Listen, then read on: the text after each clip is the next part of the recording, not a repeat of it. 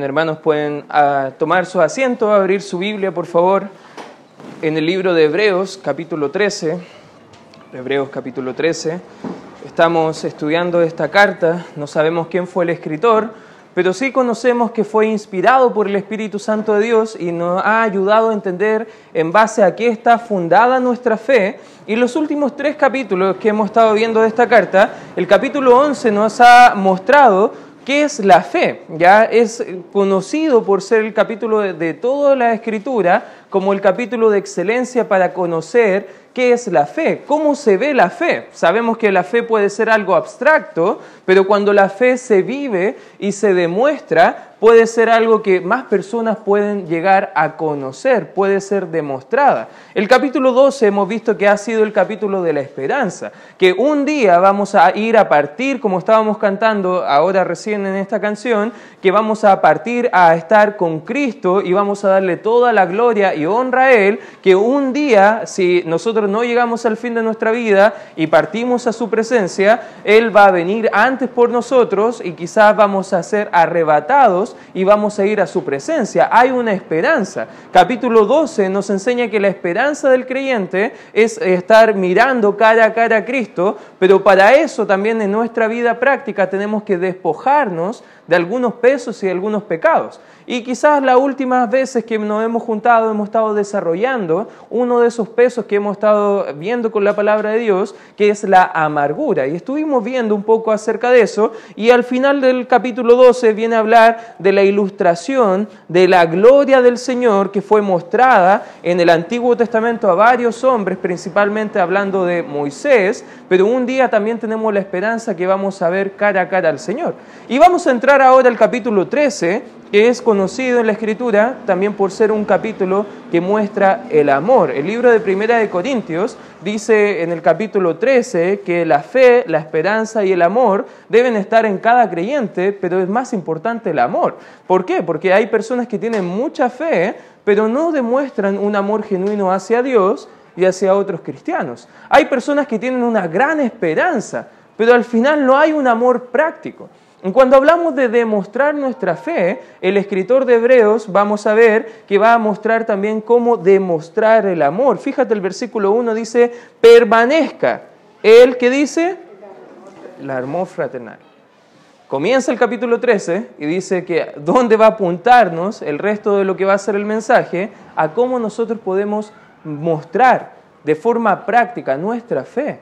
¿Y cómo lo vamos a hacer? Es teniendo amor fraternal unos a otros. Si tú lees de forma bien pasajera el capítulo 13, podrás notar como que al escritor se le estaba acabando la tinta y empieza a escribir varios consejos prácticos como que se le habían eh, olvidado en el resto del libro, pero no debemos comprender este libro de esa forma. Recordemos que toda la escritura es inspirada por Dios y está ordenada de una forma para que nosotros podamos comprenderla y poder aprovecharla. Por eso debemos comprender que como cristianos la doctrina y la aplicación de lo que enseña la escritura siempre van a ir de la mano. No podemos demostrar fe si solamente decimos que tenemos fe, que tenemos fe, perdón, sino que la tenemos que demostrar con acciones. Si comprendemos un principio de la palabra, ya lo sabemos, ¿qué tenemos que hacer? Aplicarlo. Por eso hay muchos cristianos el día de hoy que andan por el mundo diciendo, yo conozco a Cristo pero usted conoce su vida y es como que Cristo no existiera para ellos. Y acá el escritor nos va a mostrar algunas cosas prácticas de cómo demostrar nuestra fe. En primer lugar, ¿cómo podemos demostrar nuestra fe? En primer lugar, disfruta la comunión. Una pregunta, ¿cuántos de los presentes están el día de hoy obligados? ¿Ya? Qué bueno que ninguno levantó la mano, quizá habrá algún joven por ahí o algún, algún hijo de algún hermano que quizás vendrá obligado, pero la verdad es que cuando vamos a la iglesia debe ser un gozo. Amén, hermanos. Cuando estamos, ah, voy a repetirlo, cuando vamos a la iglesia debe ser un gozo, hermanos. Amén. Debemos estar esperando estar en comunión los unos con los otros. Y acá la escritura nos va a hablar de cómo permanecer en este amor fraternal. Y fíjate lo que va diciendo acá en la escritura. Versículo 1, ya lo leímos, versículo 2, dice, no os olvidéis de la hospitalidad porque por ella algunos sin saberlo hospedaron ángeles. Aquí está mostrando el ejemplo en el Antiguo Testamento, donde a veces venían ángeles a visitar y ellos abrían las puertas de su casa y después se iban los ángeles y ellos como que ni se enteraban que era un enviado del Señor, un mensajero de Dios. Eso significa la palabra ángel, un enviado, un mensajero del Señor. Eh, en algunas formas, eh, la Escritura muestra que hay ciertos ángeles que tienen algunas cantidades de alas, pero no sabemos si todos los ángeles tienen alas. Vemos que en la Escritura de forma regular muestra a los ángeles como varones vestidos de blanco, pero no necesariamente es como la imagen que nos muestran las películas y todo, pero hay ángeles, ya personas que hospedaron a ángeles. Fíjate lo que sigue diciendo el versículo 3, acordaos de los presos como si estuvieran presos juntamente con ellos, y de los maltratados, como también vosotros mismos estáis en el cuerpo, honroso sea en todo el matrimonio y el lecho sin mancilla, pero a los fornicarios y a los adúlteros lo juzgará Dios. Sean vuestras costumbres sin avaricias, contentos con lo que tenéis ahora, porque Él dijo, no te desampararé, ni te dejaré, de manera que podemos decir confiadamente, el Señor es mi ayudador, no temeré lo que me pueda hacer el hombre. ¿Qué está mostrando acá? Simplemente que la base de toda esta, de esta comunión que tenemos como cristianos es algo diferente que ha hecho Cristo en nuestras vidas. Es ese amor que ha sido derramado en nuestros corazones, como dice la palabra de Dios en el libro de Romanos capítulo 5, versículo 5, que cuando viene a morar el Espíritu Santo de Dios dentro de nosotros, ahora tenemos la habilidad dada por Dios de amar. Antes de conocer a Cristo nos costaba amar a las personas. Antes de conocer a Cristo nos costaba poder amar también a Dios, amar su palabra, amar la iglesia, amar a la familia, amar a otras personas que no conocemos. ¿Sabes qué? Eh, la, forma natural del ser humano no regenerado, no salvo, en otras palabras, es que la persona es egoísta por sí misma. Pero el cristiano, al cambiar su naturaleza, ha cambiado todo Dios desde adentro hacia afuera. Y hay evidencias prácticas de cómo se ve este amor en el creyente. Por ejemplo, vemos en el versículo 2 que habla de la hospitalidad. Ese es un, un, tema que la Escritura no solamente lo habla acá, sino que en el Nuevo Testamento es muy resaltado. Fíjate lo que dice el libro de Romanos, acompáñame por favor ahí, al libro de Romanos capítulo 12, guarda tu espacio en Hebreos. Romanos capítulo 12, fíjate lo que dice la Escritura, en el versículo número 13. Dice la escritura, compartiendo para las necesidades de los santos, practicando, ¿qué dice? La... Aquí nuevamente vemos la, en la escritura que hay gente que le están persiguiendo, hay gente que está pasando dificultades, pero ¿qué debemos hacer como cristianos que vemos a hermanos que están pasando necesidades? Debemos ser hospitalarios. Para poder comprender un poco lo que es eso, porque hoy en día no llegan personas en la noche a tu casa a golpearte la puerta y te dicen, déjame dormir en, una pieza, dame algo de comer. Bueno, quizás en algunos casos, en algunos barrios podrá llegar a suceder con algunas personas en situación de calle, pero en los tiempos bíblicos ellos estaban siendo perseguidos por su fe. Ellos estaban ah, teniendo que arrancar literalmente por su vida, dejando trabajos, dejando familia, dejando sus casas, sus bienes, para poder seguir profesando su fe. Y ellos estaban literalmente como peregrinos, arrancando del imperio que les iba a matar. Por eso los cristianos rechazados por amigos, por familiares, simplemente no tenían dónde ir. ¿Y a quién iban a recurrir? Iban a recurrir principalmente a los de su propia familia de la fe. Por eso los hermanos en la iglesia en aquel entonces tenían la opción de abrir las puertas de su casa para acobijar a algunos o simplemente decirle como, anda, no, no tengo cómo. Incluso la escritura dice que si nosotros tenemos para ayudar al hermano y no lo hacemos, simplemente es como aborrecer al hermano, que es lo opuesto a amar, sino que la actitud bíblica del cristiano debe ser ayudar al hermano necesitado.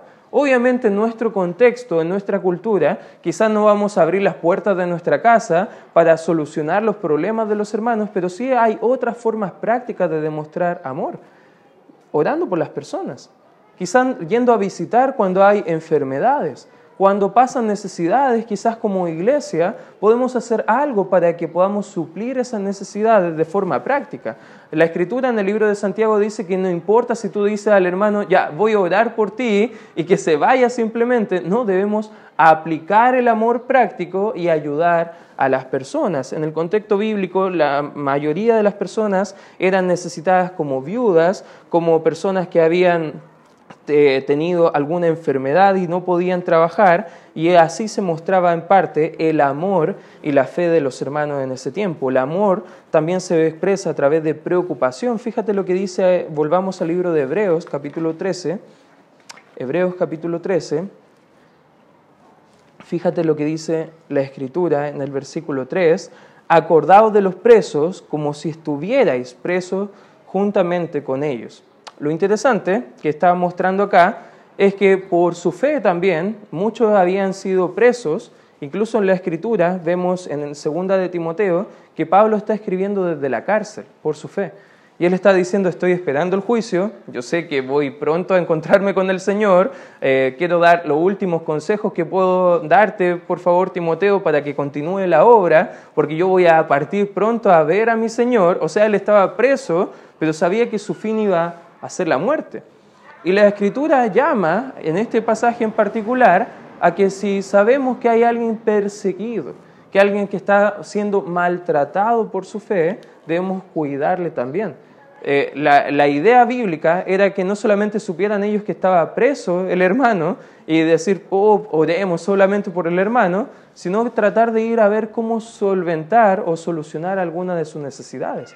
Por ejemplo, en segunda de Timoteo, Pablo, por razón del tiempo no lo vamos a ver, estaba hablando a Timoteo y le decía que otro hermano, por favor, le llevara la capa, que él tenía frío en la cárcel y que le llevara la Biblia para seguir estudiando la Escritura. Habían necesidades que el apóstol Pablo estaba teniendo y habían otros hermanos libres que podían ir a ayudar con esas necesidades. Sabemos que hoy en día quizás el ministerio hacia las cárceles puede ser algo bien como distorsionado en cierta forma, porque hay diferentes grupos que se meten simplemente para entrar a ayudar un poco, pero de alguna forma u otra, si hay personas que están predicando el Evangelio y quizás hubieran presos que conocen a Cristo, también es responsabilidad de cada iglesia local también velar por el alma de ese, de ese preso.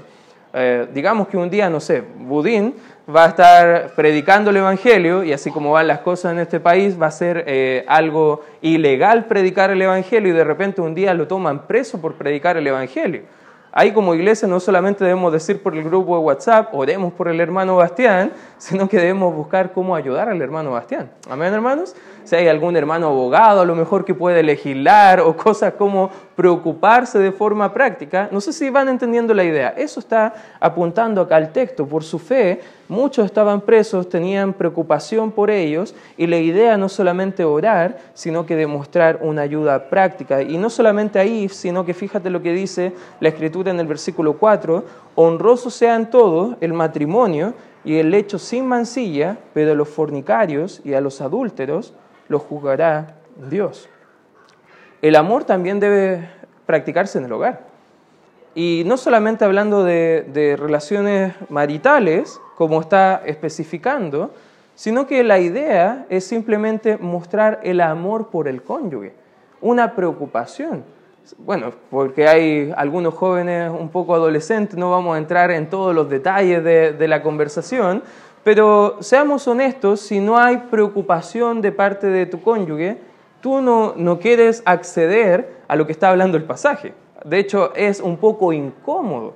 Y la escritura enseña muchísimo que una relación con el cónyuge debe ser algo natural, pero también debe ser una actitud que es el resultado de un proceso de amor, de respeto, de cuidado y obviamente de preocupación. Por eso hablamos de disfrutar la comunión. No solamente disfrutamos la comunión en la iglesia, hermanos, amén, debemos disfrutar en la casa. Cuando yo era chico, ah, yo buscaba excusas para no estar en mi casa.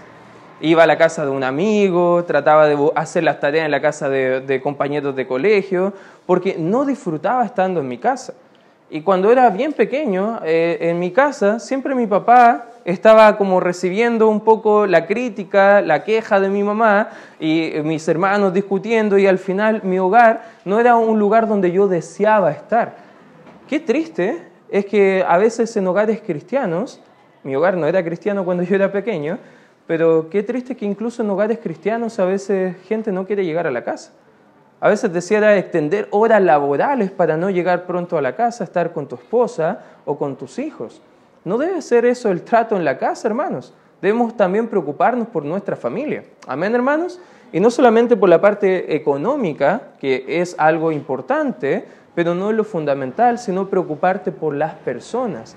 ¿Estás orando por tu esposo, por tu esposa? ¿Estás orando por tus hijos? ¿Cómo está la comunicación con ellos en el hogar? Obviamente hay mucho que poder trabajar y ver cómo demostrar y disfrutar la comunión. El hogar es un buen lugar para practicar el amor cristiano y el matrimonio simplemente debemos comprender, y en especial jóvenes que todavía no se han casado, que siempre el matrimonio es la voluntad del Señor si no te vas a casar, no inicies una relación con el sexo opuesto, porque ve la, advertencia acá, la pureza, la lealtad, eso honra al Señor, pero la inmoralidad, la escritura deja bien claro que es un pecado y te va a destruir. Fíjate nuevamente lo que dice el 4, honroso.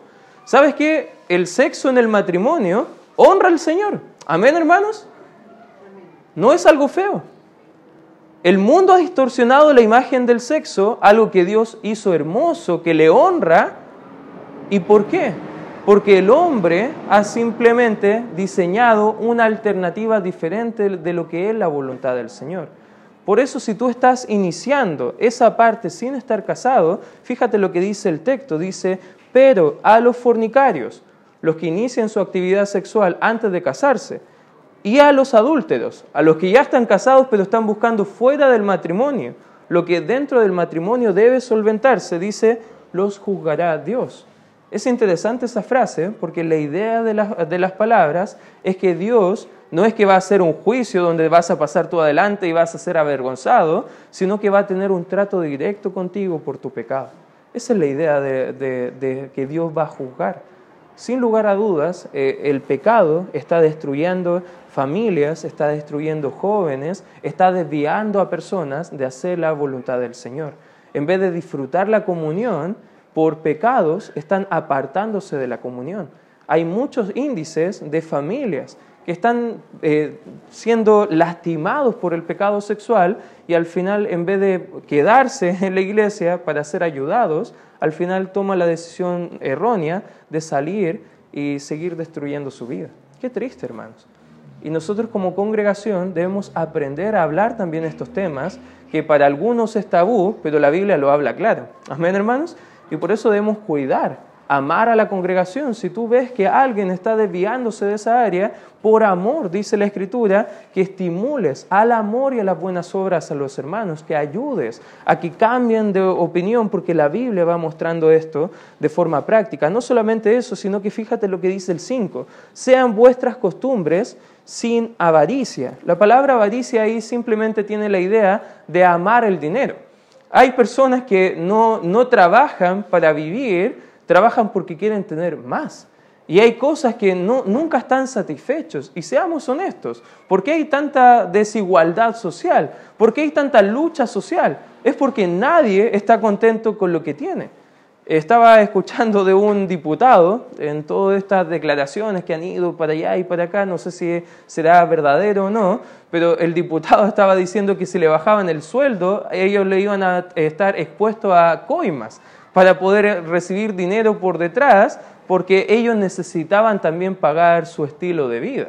Y uno piensa que tiene menos dinero como, qué sinvergüenza, ¿Qué, qué está pensando? O sea, ¿cómo él teniendo más dinero podrá eh, jugar quizás con las personas que están luchando por algo de igualdad, diciendo como, oye, tú te mereces ese sueldo, pero yo también lo merezco y sé que alto y que no trabajo tanto, pero bueno, si no lo hago, igual voy a tener que hacer algo que no es legal, que no me es permitido porque yo necesito, o sea, ¿qué está mostrando ese hombre ahí?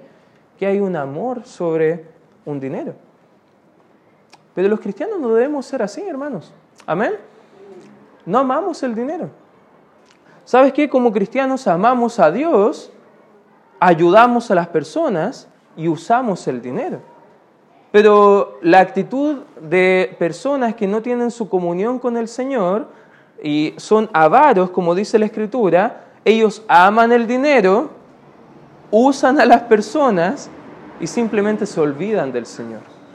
Si ellos tienen que agregar un, un, día más de trabajo para ganar un poco más de dinero, y si ese día es el día domingo, no titubean en aceptar ese turno y dejan a Dios en un segundo plano. Hermanos, nosotros no debemos ser codiciosos. La Biblia nos llama a estar contentos con lo que tenemos. Fíjate lo que dice Primera de Timoteo. Acompáñame por favor ahí. Primera de Timoteo, capítulo 6. Acá el, apóstol Pablo está hablando bajo la inspiración del Espíritu Santo y dice el versículo, versículo 6 para dar contexto, dice, pero gran ganancia es la piedad acompañada de contentamiento, versículo 7, porque nada hemos traído a este mundo y sin duda nada podremos sacar, así que, versículo 8, teniendo sustento y abrigo, ¿qué dice la escritura? Estemos contentos con eso. ¿Cuántos tienen algún lugar donde dormir el día de hoy? ¿Puede levantar su mano? Gracias a Dios. ¿Tienen algo para tomar la once? O a lo mejor tendrán que ir a comprar para tomar once, pero tienen la oportunidad de tomar once después del culto o ya tomaron. ¿Cuántos? La Biblia dice que entonces, ¿cuál es la queja? ¿Cuál es la queja? ¿Debemos ser agradecidos del Señor por lo que tenemos? Amén, hermanos. Debemos estar contentos, porque una cosa es ser agradecido y otra cosa es estar contento. ¿Estás contento con lo que Dios te ha dado? Amén. Esa es la actitud bíblica, porque fíjate lo que dice la escritura, sigue hablando el escritor y dice, porque los que quieren, es un deseo, enriquecerse, caen en tentación y lazo y en muchas codicias necias y dañosas que hunden a los hombres en destrucción y perdición. 10 dice, porque raíz de todos los males es el amor al dinero, avaricia el cual codiciando algunos se extraviaron de la fe y fueron traspasados de muchos dolores. Qué triste es que al parecer en el contexto de Hebreos muchos habían perdido su trabajo y tenían la oportunidad económica de ayudar a otro, pero no lo quisieron hacer porque amaban más el dinero que lo que amaron las personas. Qué triste, hermano. Porque la verdad, si Dios nos ha concedido el dinero, no debemos usarlo simplemente como idolatrándolo. El dinero es una herramienta que Dios nos da para glorificarle. Amén, hermanos. El dinero es una herramienta que Dios nos da para cuidar a nuestra familia. Pero también el dinero es una herramienta que Dios nos da para ayudar a otros. Y nosotros como cristianos debemos aprender a tener la perspectiva correcta acerca de lo que es el dinero. Es difícil ser un buen siervo si se está cómodo en la vida. Por eso a veces Dios nos llama a incomodarnos también en esta área y quizás participar. No siempre vamos a tener las condiciones ideales para ayudar a otro, pero aún así podemos ayudar. Amén, hermanos. Y la escritura habla muchísimo. Los cristianos contentos son personas con prioridades y las cosas materiales no ocupan un lugar destacado dentro de esas prioridades. Simplemente buscamos servir a Dios con lo que tenemos. Tenemos que aprender a disfrutar la comunión espiritual. Pero en segundo lugar, hermano, también en segundo lugar, la Escritura habla de cómo poder demostrar nuestra fe. Y este punto, justo estaba bromeando con Felipe atrás y le decía, bueno, la Escritura habla de que deben someterse al liderazgo establecido. Nunca me gusta hablar como pastor que, bueno, deben obedecer al pastor, porque viene muy de cerca la recomendación. Amén, hermanos. Pero cuando el texto lo habla, fíjate lo que dice el versículo 7, dice, acordaos de vuestros pastores, que os hablaron la palabra de Dios, considerad cuál haya sido el resultado de su, ¿qué dice? Ah, interesante. No dice solamente cualquier pastor, sino que al parecer la escritura va demarcando que hay al parecer unos buenos obreros y malos obreros. Ahora, ¿qué pasa? ¿Quién nos manda la Escritura? A considerar, a acordarnos de la conducta e imitar su fe. Versículo 8, Jesucristo es el mismo ayer y hoy y por los siglos. No os dejéis llevar de doctrinas diversas y extrañas, porque buena cosa es afirmar el corazón con la gracia, no con viandas que nunca aprovecharon a los que se ocuparon en ellas. Fíjate lo que dice el versículo 17. Más adelante dice, obedeced a vuestros pastores y sujetaos a ellos, porque ellos velan por vuestras almas como quienes han de dar cuenta para que lo hagan con alegría y no quejándose, porque esto os es provechoso. Versículo 24 dice, saludad a todos vuestros, ¿qué dice? Y a todos los santos, los de Italia, os saludan. O sea, aquí en tres ocasiones, y la escritura va diciendo, acordaos de vuestros pastores.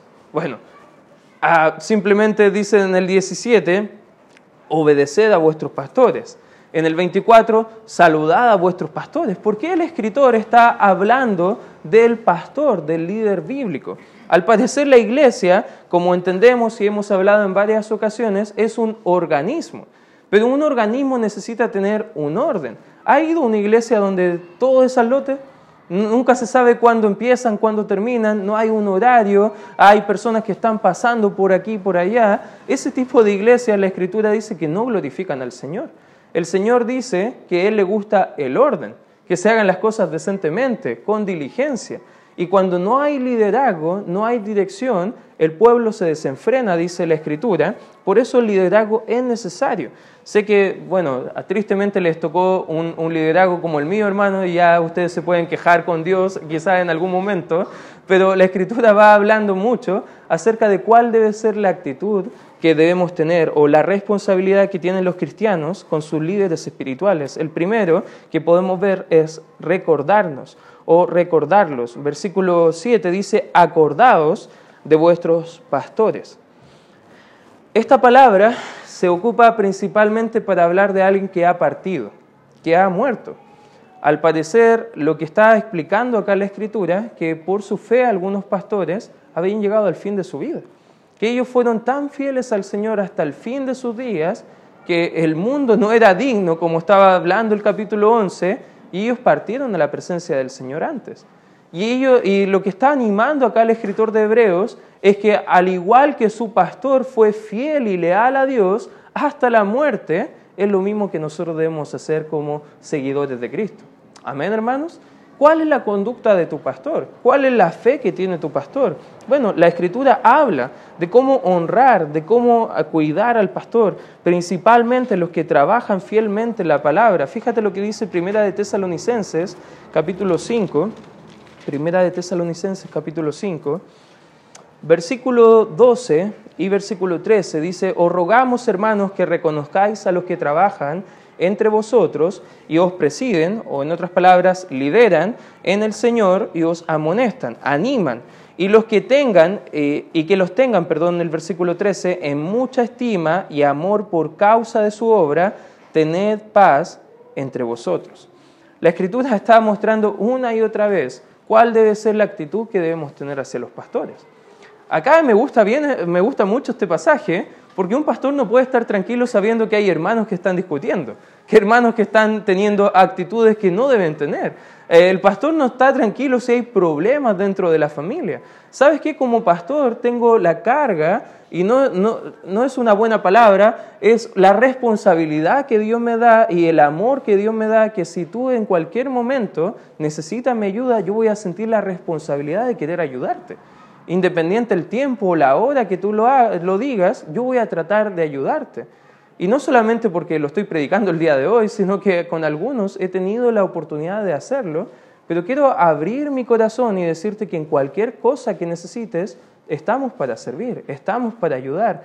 No solamente para poder ayudarte a ti, sino que como pastor también así glorifico al Señor, ayudándonos, porque debemos, debemos disfrutar la comunión. Amén, hermanos pero también tenemos responsabilidades los unos con los otros. Mi responsabilidad es hacia Dios, pero lo tengo hacia ustedes también y de la misma forma la congregación. Ama y cuida a su pastor porque así también eh, demuestran su preocupación hacia el Señor. Primera de Pedro, mira, acompáñame por favor, porque quizás este pasaje, a veces algunos pastores por ahí se apegan mucho para hacer cosas que no deberían y a veces casi el pastor tiene la actitud de ser un dictador más que un ayudador, pero en Primera de Pedro capítulo 5 nos muestra cuál debe ser la actitud del pastor en la escritura. Versículo 1 dice, ruego a los ancianos, acá está hablando Pedro, un pastor, el, el apóstol Pedro, dice, os ruego a los ancianos que están entre vosotros, yo anciano también con ellos,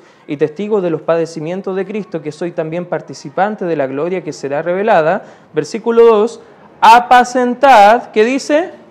La grey de Dios, que está entre vosotros, cuidando de ella. ¿Qué dice? No por... El pastor no está para obligar a nadie.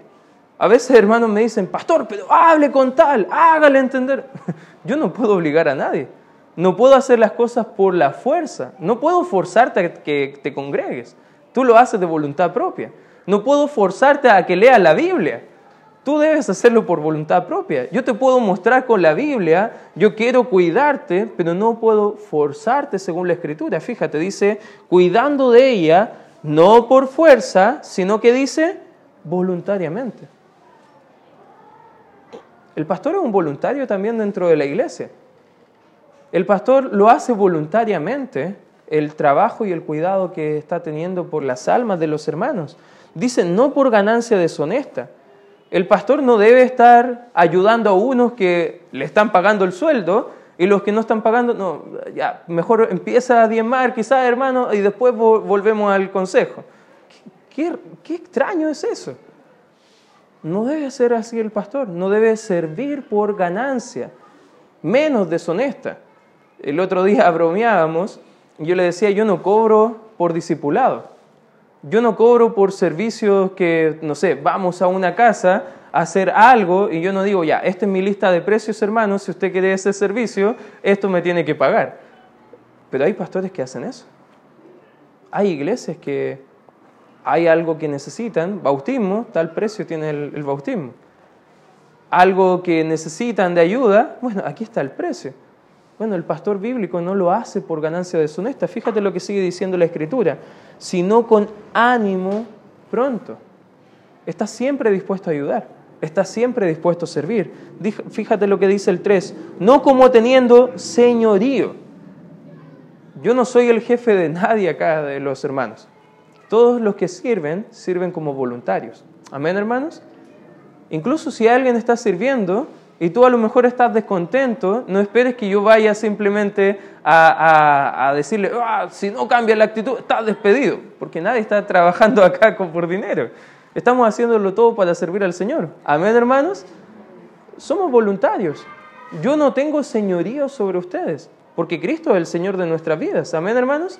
Fíjate lo que sigue diciendo la Escritura sobre los que están a vuestro cuidado, sino siendo ejemplos de la grey y cuando aparezca el príncipe de los pastores, vosotros recibiréis la corona incorruptible de gloria. En otras palabras, el pastor simplemente es una oveja más que rinde cuenta a su pastor que se llama Cristo. Un día voy a estar parado delante del Señor, rindiendo cuenta de cada uno de ustedes. Yo no sé cómo va a ser. La escritura no lo clarifica. No sé si Cristo tendrá una oficina en el cielo donde me va a hacer pasar y va a tener una planilla de todos los hermanos de libertad y vamos a ir conversando uno por uno. No lo sé. Pero sí dice la escritura que yo tengo la responsabilidad de cuidarles. Porque ustedes son la grey de Dios. No son la grey de Francisco o de Pastor Jason o de nadie. Son del Señor, que Él ganó con su propia sangre. Por eso debemos acordarnos de ellos, principalmente los que están trabajando, sirviendo, predicando la palabra. Podemos escuchar, pero fíjate lo que dice, volvamos al libro de Hebreos capítulo 13, no solamente debemos acordarnos de ellos, decir, sí, quizás ellos están sirviéndonos, pero fíjate el 17 dice también obedecerles. Versículo 17 dice, obedeced a vuestros pastores y sujetaos a ellos, porque ellos velan por vuestras almas como quienes han de dar cuenta, para que lo hagan con alegría, y fíjate, y no quejándose, porque esto no os es provechoso. ¿Te imaginas un día yo tengo que pararme delante del Señor y en vez de decir cosas buenas de ti, tendré que quejarme delante del Señor por decir, bueno, hemos hecho todo lo posible, Señor, pero no quería. ya, hemos dado consejo, hemos invertido esfuerzo, pero no quería. No sé por qué lo hiciste tan duro, Señor, como quejándose. Qué triste sería eso. Pero la Escritura dice que aún así el pastor lo debe hacer con alegría, que lo debe hacer con ánimo pronto, que a pesar de todo, la Escritura dice que cuando tú vienes a la iglesia, te estás poniendo bajo el cuidado. Sujeción no es como lo enseña el mundo, que tú estás obligado. No, la sujeción es algo voluntario. Tú te estás poniendo bajo la autoridad de otro para tu propio cuidado. Eso es cuando estamos sujetándonos y obedeciendo a los pastores. Tú vas y pides consejo, el pastor que da, te da consejo. Si tú lo obedeces y sigues la voluntad del Señor, qué bueno, eso es para tu bien. Pero si tú haces todo lo contrario, ya no le eches la culpa al pastor, ya tú tomaste tus propias decisiones y estás saliéndote de la cobertura que Dios ha puesto sobre tu vida. Por eso debemos obedecer, debemos ser obedientes. El pueblo de Dios debe someterse y obedecer al siervo de Dios. Un pastor debe tener ovejas obedientes a su cuidado. Y también el versículo 24 dice, saludad a todos vuestros pastores. Acá habla, la palabra que ocupa es gracia.